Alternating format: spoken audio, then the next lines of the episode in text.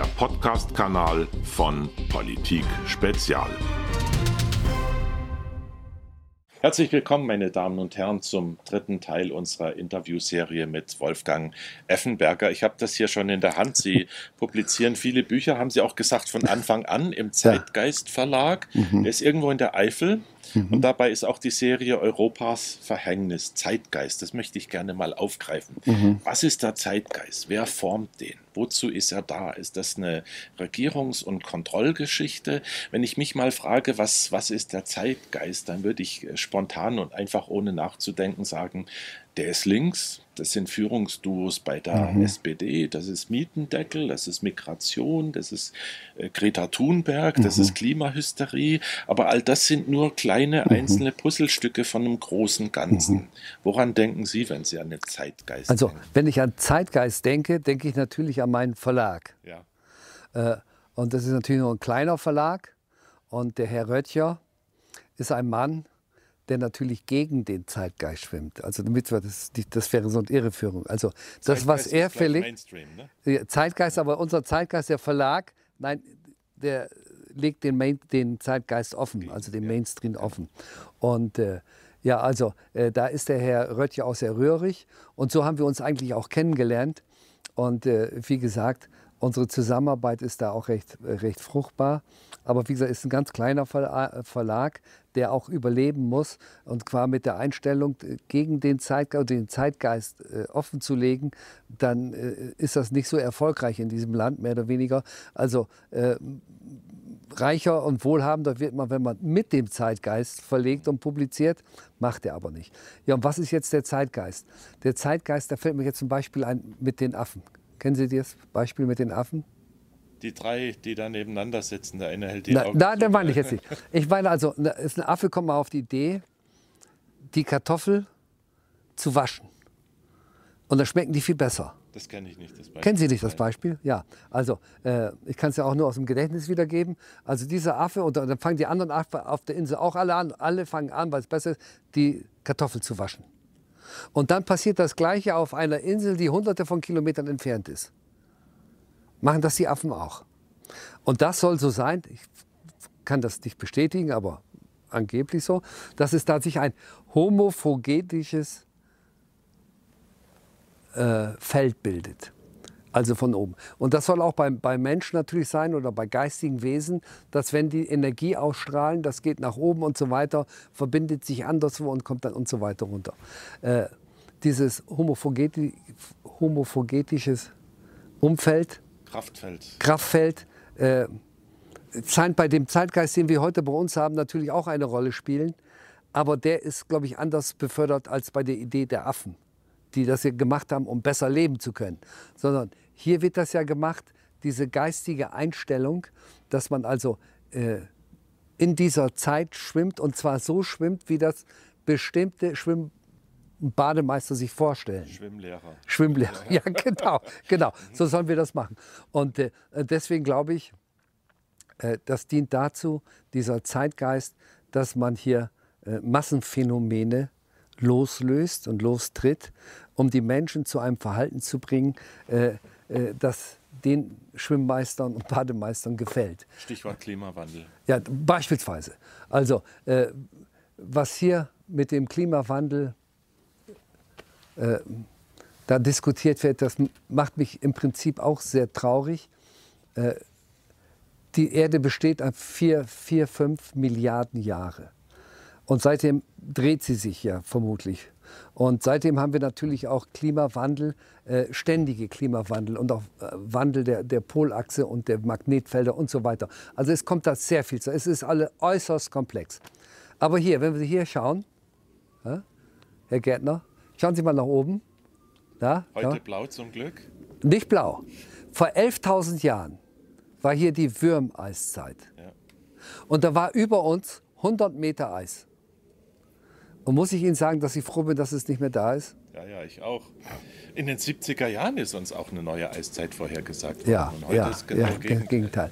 Also, äh, ich denke, das ist so komplex, dass gerade äh, der, der Klimaschutz, also Begriff, das Klima schützen zu wollen, halte ich ja sowieso für, für, für ja, für, für, unhaltbar.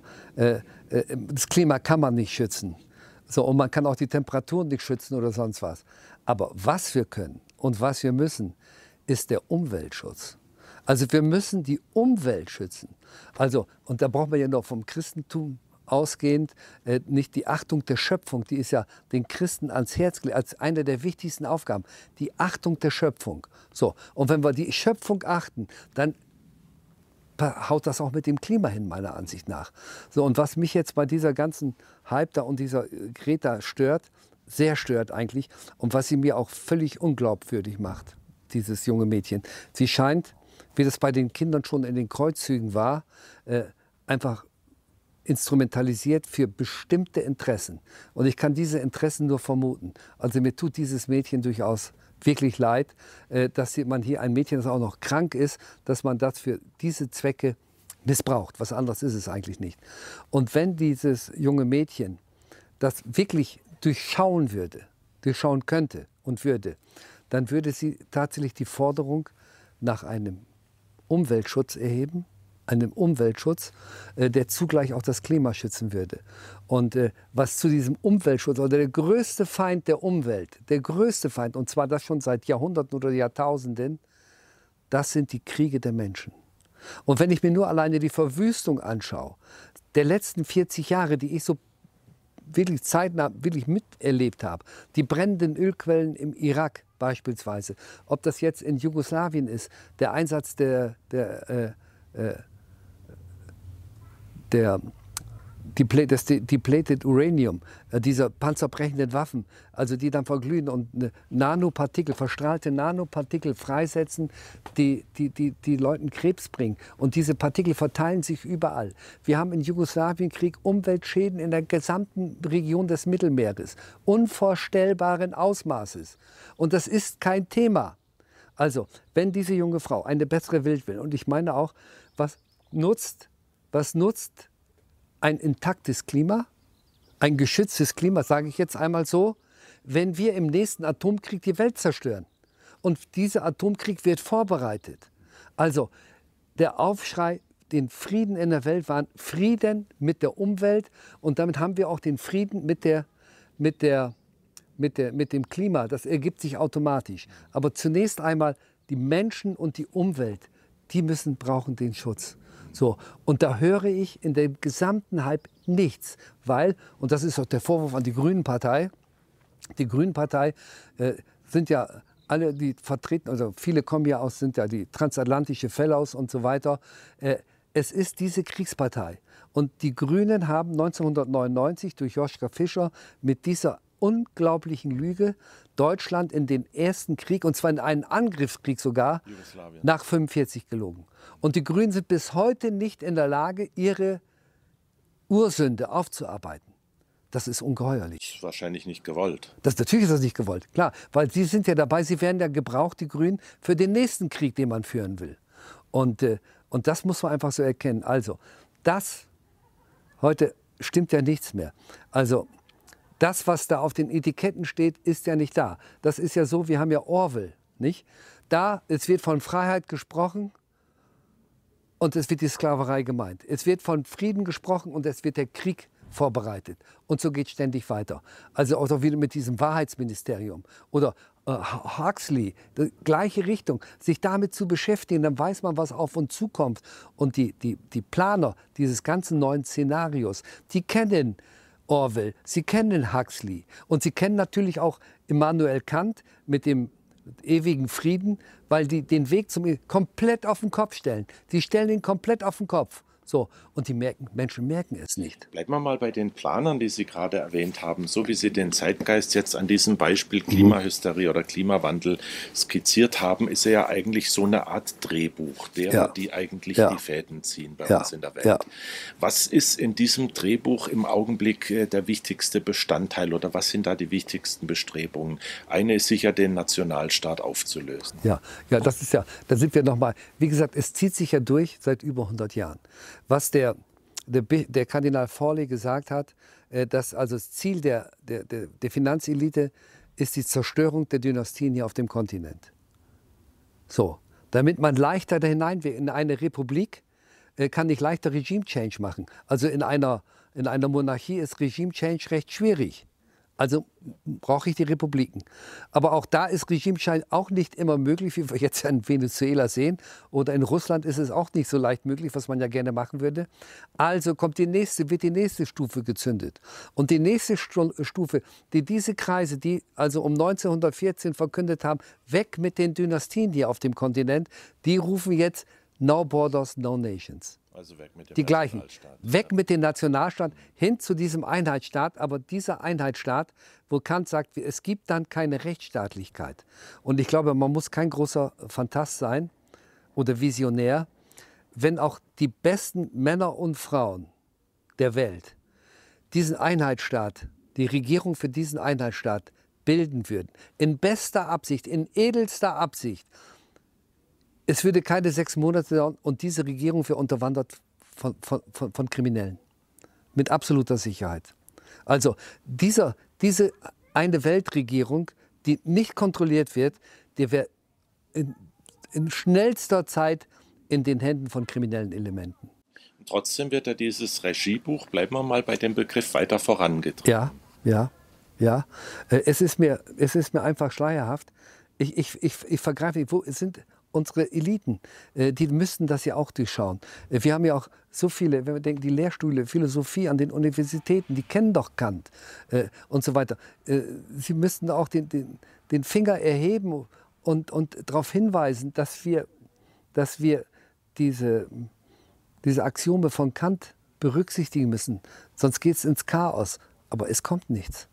Es kommt ja, nichts. Philosophie ist auch, was die Zahl der Fakultäten angeht, wahrscheinlich kein Wachstumsfach, aber Gender ist zum Beispiel ein Wachstumsfach. Gender ist ein Wachstumsfach, ja.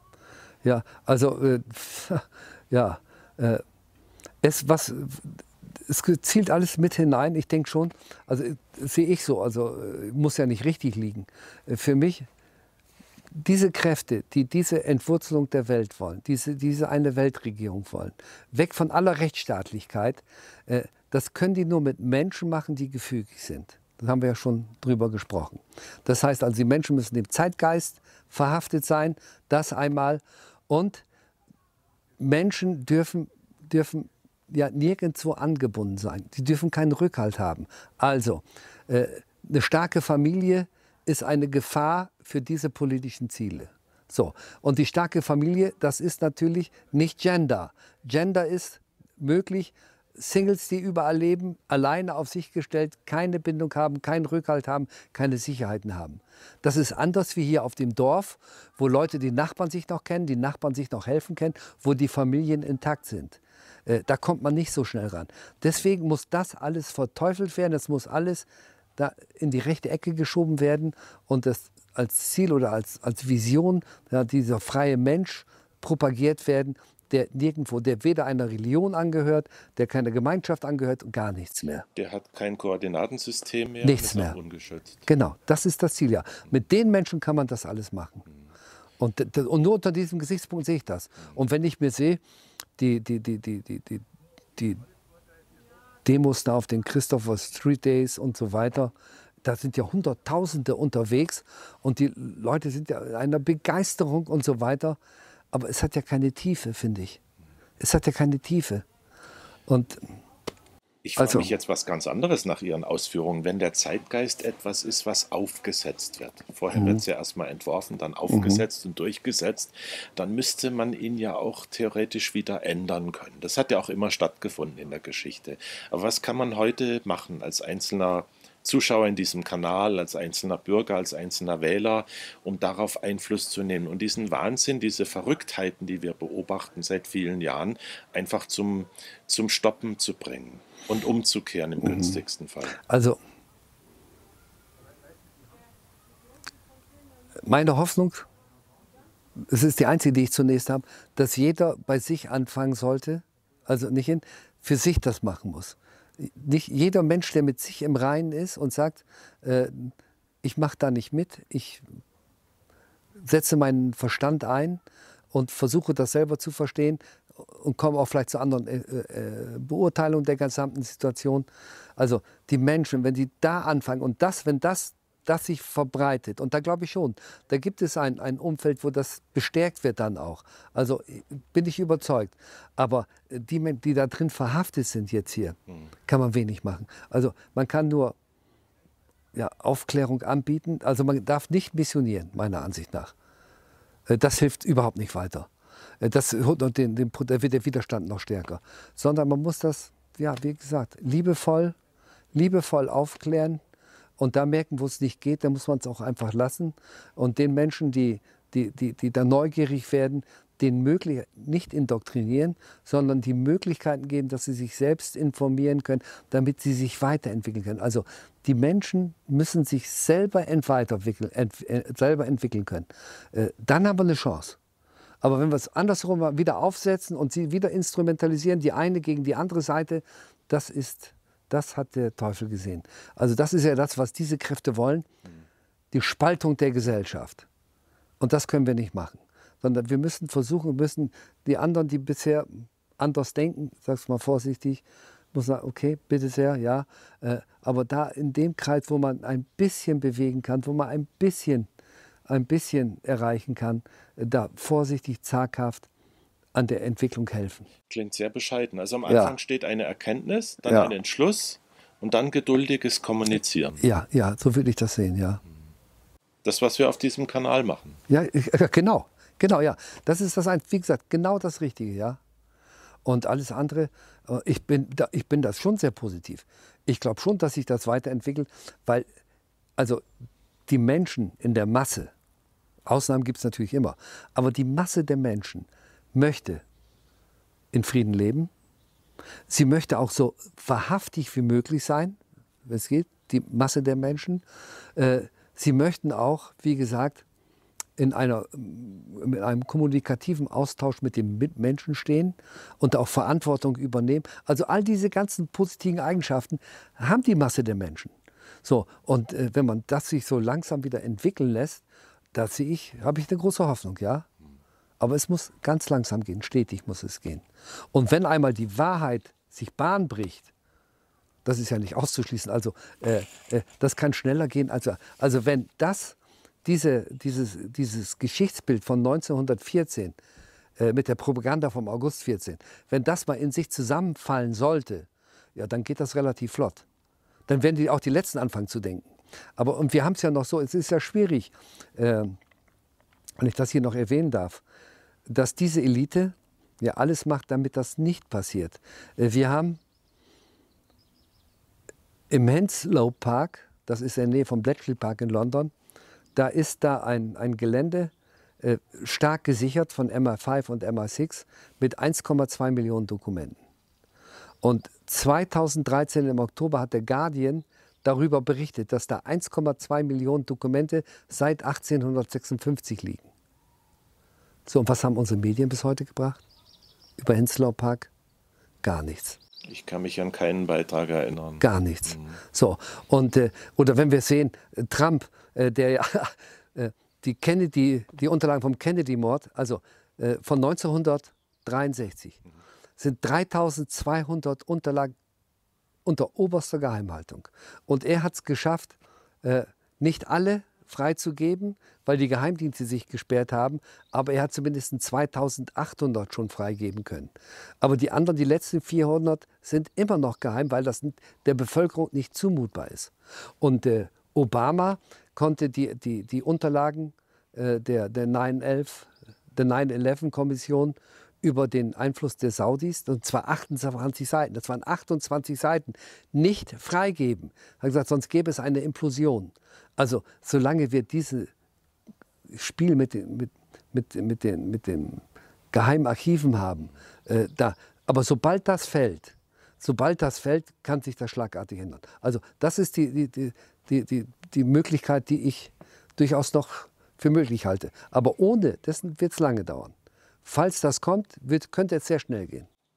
Das hört sich für mich an wie ein Gletscher ein Strom aus Eis, der jeden, jedes Jahr nur ein paar Zentimeter ja. sich nach vorne schiebt. Ja. Und eines Tages gibt es einen lauten Knall und dann rutscht der Krachen ja, ja, Tal. ja, das ist ein gutes Beispiel, ja. Die Frage ist nur, wie weit wir davon entfernt sind. Rumoren ja. tut ja, ja, ja, ja, ja. Ganz herzlichen Dank. Ja, ich habe auch zu danken, ja. Podcast von Politik Spezial.